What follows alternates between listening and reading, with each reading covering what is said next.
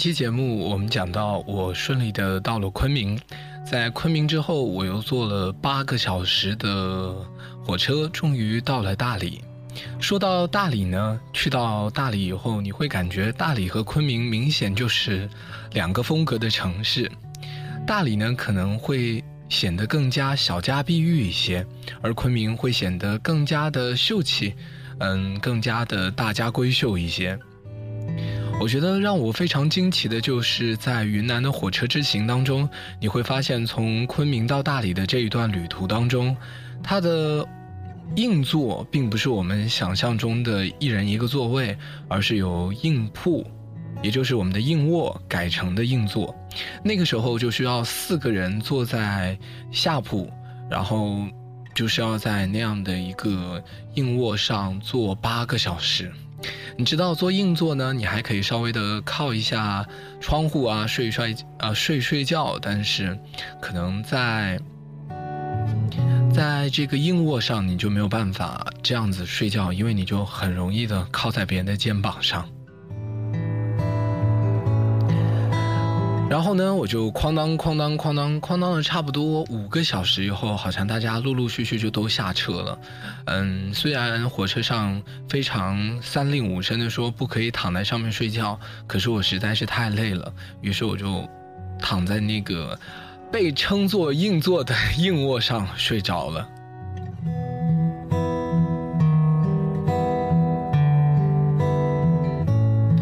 到了大理以后，我就开始坐公交车去到大理古城。到了大理古城之后，终于找到了我的第一家青旅登巴旅馆。在那边，我觉得给你感觉就是我去。其实刚看到大理，非常的失望，因为你知道，就是还没有往古城里面走的那一段路，觉得大理的古城好像没有想象中的那么美好。你会非常期待，好像有一些小风格、小调的东西，但是什么都没有看到，因为实在太累了，所以把行李放下以后，就选择睡上一觉。等我睡上一觉的时候，一觉醒来，原来发现大理已经天黑了。当你晚上再去看大理古城的时候，你才发现原来大理古城真的是这么美。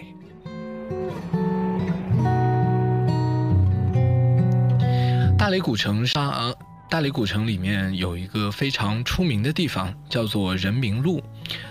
嗯，人民路是一个非常特别的地方，因为所有去过大理的人都戏称那条路是最能体现人民的人民路。因为好像在其他城市，如果你要在百，如果你要摆地摊的话，是很容易被城管追赶啊、没收啊，这个大家都应该知道。但是在人民路上，有时候如果人多起来，你会发现地摊让你多的都很难走路，但是所有的人还是非常的开心。而且在人民路上，你可以和所有的店家聊天，他们都非常的愿意和你交流他们去过的所有地方，例如尼泊尔、西藏，甚至于。我接下来要前往的双廊、雨崩等等，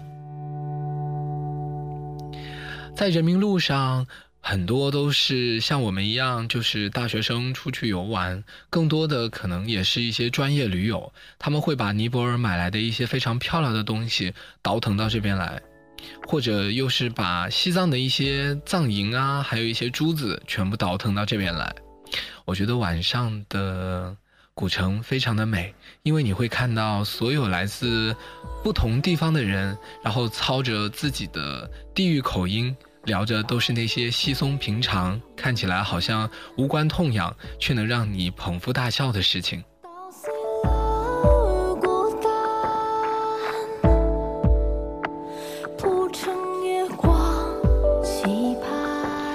在我简单休息了一个晚上之后，第二天我决定要和就是网上推荐的一样去骑行洱海一圈。那个时候我还对于洱海没有任何的概念，我也不知道骑行一圈以后大概是个什么情况。我想说一个人骑应该会很寂寞吧，但是就算没有人陪，还是要选择一个人上路。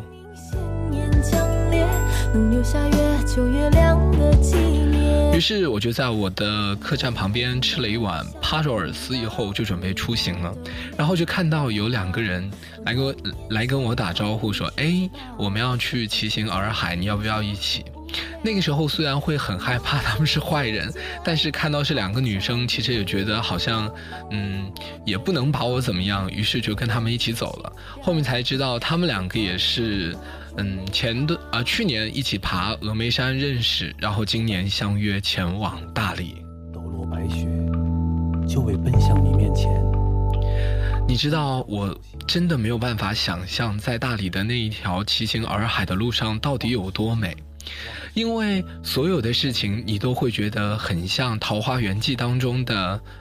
那种豁然开朗的感觉。因为从大理前往洱海环行一圈的话，有一半的路是还没有真正的见到洱海，你离洱海大概就是你骑行的那条路离洱海大概可能还有相当于。五六百米的陆地，所以你离洱海非常的遥远。但是当你骑过这三分之一圈以后，你就会发现你有那种伸手就可以触摸到洱海的感觉。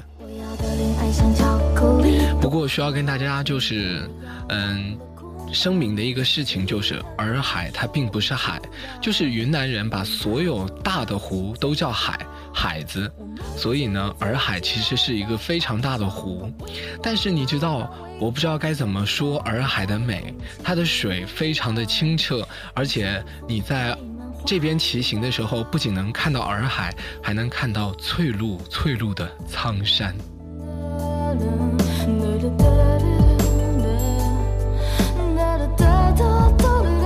我死都没有想到自己会骑行洱海，骑行了大概有十一个小时。因为我本来就不是一个特别热爱户外运动的人，所以体力也不是特别的好。但是那一天真的多亏路上的这些队友的鼓励，才终于把这一圈洱海骑行完，大概是有两百多公里吧。我如果没有记错的话。当我的内心世界。被你的眼睛细细翻阅。如果大家有意向看一看洱海的美的话，我愿意把一些拍到的照片发给你，只要你发消息给我。嗯，其实我觉得旅行的路上根本就没有必要带相机，因为你发现，因为当你旅行回来一圈以后，你就会发现所有的事情。是你没有办法用相机去记录的，就算你拍到的照片再美，也不及你当时看到的万分之一。铺成月光期盼。我只能说，骑行完洱海一圈，如果下回大家有这种愿望的话，一定要记得一点，就是要带防晒霜，还有帽子。你知道，骑行完洱海一圈对我来说最大的这个。最大的伤害就是我的脸整整被晒伤疼了三天，就是我在晚上睡觉的时候都会被火辣辣的疼醒，还有我的腿到现在就是脚踝跟小腿一段都不是一个颜色，就是因为云南的太阳真的非常的大。如果大家要去的话，记得一定要带防晒霜，而且一定要穿长裤去骑行。不过其实你可以选择就是骑摩托车，或者是。嗯，另外的一种方式不一定要和我一样骑自行车，只是我觉得骑自行车对我来说是一种挑战。第二天，我终于等到了我在网上约见的文呃约见的驴友蚊子，我们就坐上了那个小巴去了双廊。双廊，好多人都说是一个特别特别特别美的地方，像杨丽萍啊，嗯，李亚鹏啊，他们都在上面，嗯，夸张一点说就是建造了自己的行宫。去到双廊以后。其实有一点点小的失望，因为双廊最近正在大兴土木，所以可能没有就是前段时间没有开发之前那么美。但是双廊对于我来说有非常大的意义，因为在那儿碰见了一个非常非常特别的人，在前面当中也提到了，就是倩儿姨。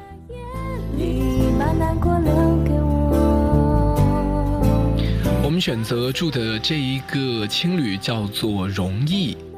榕树的榕，驿站的驿。这间青旅呢，它的整一个房子都是老木屋，所有的东西都是非常古老。而且你走在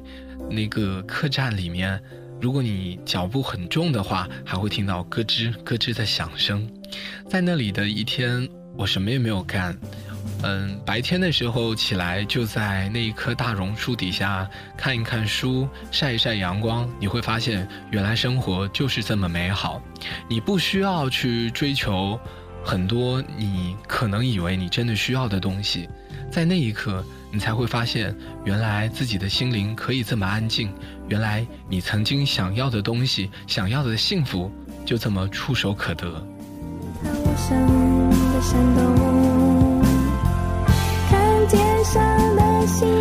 在我看了一个早上书以后，蚊子说：“我们中午出去吃饭吧。”嗯，我说好啊。然后这个时候他就带了一个，嗯，就是非常拽的女生，从头到尾不跟我说任何一句话，然后跟蚊子聊得非常的欢快，让我觉得有一种被忽视的感觉。最后他带我们去了双廊镇上的经济半小时。我想说，那里的茄子真的非常的好吃。虽然说好像就是用老干妈炒的茄子，但是不知道为什么他们炒出来就是有一种家乡的味道，然后就是感觉是你的妈妈亲手为你炒的菜，而且那边的消费也不算特别的高。那一路上虽然就是他们没有和我说什么话，但是我觉得，嗯，自己一个人看一看风景好像也不错。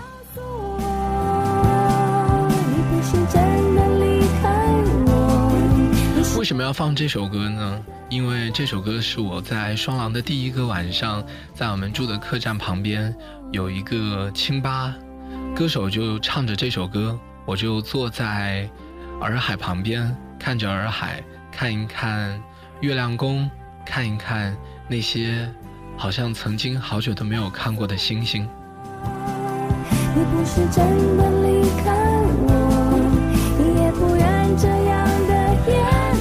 第二天我又去了蚊子的那个房间里去找他商量接下来的行程，因为我们准备去香格里拉去雨崩，但是呢，可能对雨崩还没有太多的了解。这个时候，好像那一个非常拽的女生，好像有了一些想法，好像也愿意和我们一起去雨崩。但是我心里面就在想，不会她这一路都要摆臭脸给我看吧？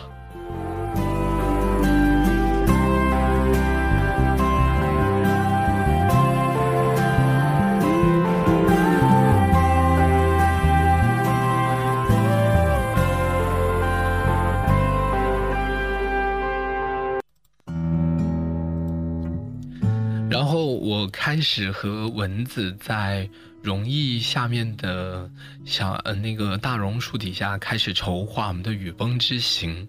这个时候呢，好像那个女生，嗯，也有了一些自己的看法，而且好像她对于雨崩之行也充满着期待。在我们的谈话之中，我才了解到，原来她前段时间刚结束了自己在双廊的。义工之行好像和老板之间有一些不太愉快的事情发生，所以可能那段时间处于一个比较敏感的时期，我也就没有选择太多的去和他套近乎。但是我觉得，因为有了它，让这一趟双廊之行显得非常的特别。比如说，他会告诉我们在双廊有一些非常特别的习俗，就是可能某一家人结婚或者升迁，他们就会。摆酒席要请全村的人吃饭，但是他们不会和我们一样发请帖或者发短信，他们会用一个小铅笔写在门上，请谁谁谁到谁谁谁家吃饭。就在那一天走在路上的时候，我才感觉到原来还有这么民风淳朴而又非常特别的地方。而且我觉得好像有了它，我们买东西也没有那么贵，因为他在双廊待了好长一段时间，很多白族的阿妈都认识他，然后我们去买仙人掌果都要比其他的旅客便宜一些。原谅我就是一个爱占小便宜的人吧。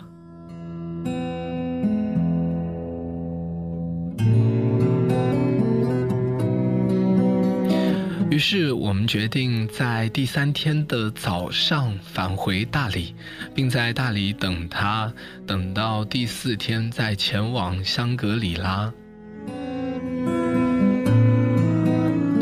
我也很好奇，为什么我们所有的旅途坐车都是按八个小时、八个小时来计算？因为我从昆明到大理也是八个小时，从大理到香格里拉也要坐大巴坐八个小时。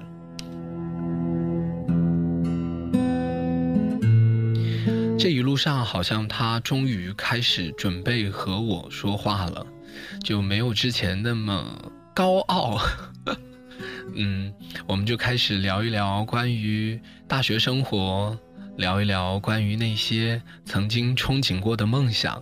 聊一聊云南对于我们来说是怎么样的感觉，再聊一聊，好像在旅途当中也会碰到很多奇葩，好像一个人出来旅行的人或许并不多，好像双廊也是一个非常适合治愈失恋的人的地方。有一个地方叫做，嗯，让我想一想，最近脑子有点不太好使。嗯，我只记得那是一间青旅，对，叫海地生活，很多人都会选择在那边拍照。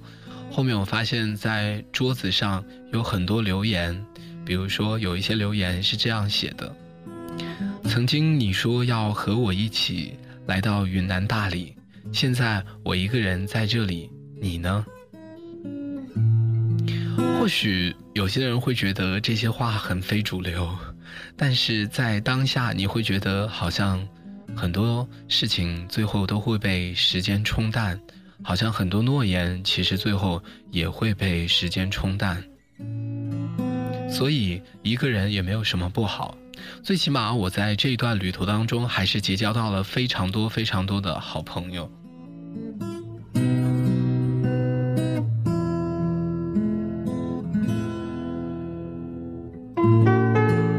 于是当天我们就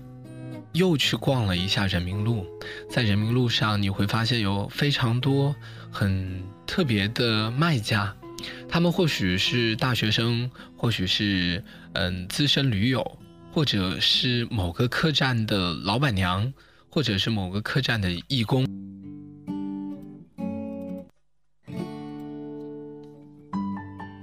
而且我还在那边碰到了登巴客栈的义工，他跟我打招呼的时候，我真的想不起来，他好像是我住的那个客栈的义工。他还说：“哎，你今天要不要买点什么东西啊？”然后我到死也不会想到，最后当我转了一圈回来以后，我也踏上了这条摆地摊的道路。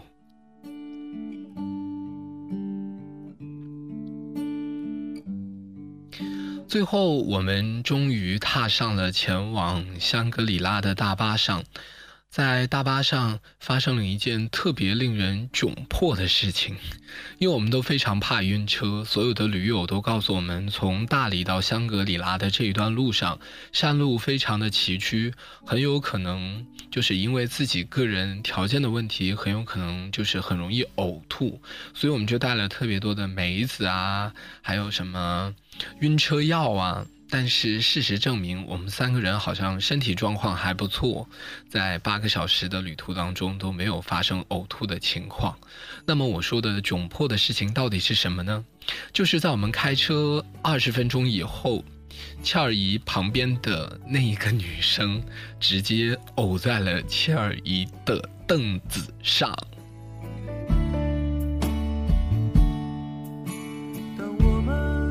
而且偶在倩怡的凳子以上以后，嗯，凳子上以后，他又嗯不想去擦，但是倩儿姨呢又是一个非常好面儿的人，她也没有擦，于是他就嗯在仅剩的三分之二的凳子上坐了八个小时。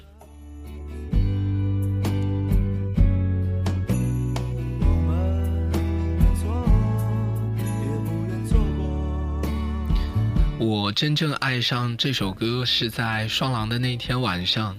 我就坐在双廊边听着客栈旁边的清吧在唱《告诉我》，然后唱完以后，呃，手机自正好自动播放到了这首歌。我说今晚月光那么美，你说是的。